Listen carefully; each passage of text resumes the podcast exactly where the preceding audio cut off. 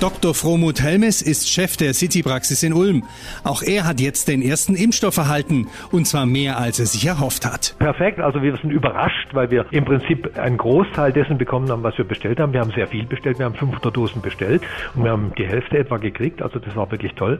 Aber jetzt heißt es natürlich für uns, weil der nur fünf Tage haltbar ist, jetzt arbeiten wir 14, 16 Stunden am Tag, machen Sprechstunde und impfen uns die Finger wund. Ja, das ist kein Thema. Während woanders noch Termine ausgemacht werden, wurde Münsterplatz Platz schon fleißig geimpft. Ich mache jetzt immer Zusatzschichten. Wir arbeiten jetzt bis Sonntag durch ne, und impfen. Ja, Wir haben jetzt heute nochmal welche gekriegt. Die sind jetzt noch bis Sonntag haltbar. Die können wir bis Sonntag verimpfen. Und wir wollen ja, dass die Leute wieder Freiheit kriegen. Der Sommer naht und die Leute wollen ja wegfahren. Ne? Ist ja kein Thema. Und die Patienten, was sagen die dazu? Die Patienten sind hin und weg. Die sind happy. Mein Gott, mein Gott, dass das noch wahr wird. Ich habe es nicht mehr glauben wollen. Jetzt haben wir endlich wieder eine Perspektive. Also es ist wirklich total positiv. Ne? Das ist, so gesehen ist es auch eine sehr erquickende Tätigkeit, muss man sagen im Moment tut man viel Gutes. Man hat das Gefühl, man tut viel Gutes. Ja. Das Handling ist eigentlich erstaunlich einfach, sagt Dr. Helmes, vergleichbar mit einer Grippeschutzimpfung.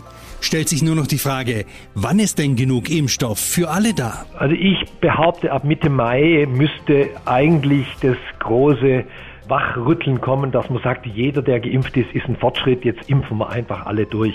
Es ist ja in Amerika jetzt auch so, dass die Erwachsenen alle geimpft werden dürfen. Das wird bei uns bis Mitte Mai kommen, behaupte ich. Ja. Das hört sich gut an.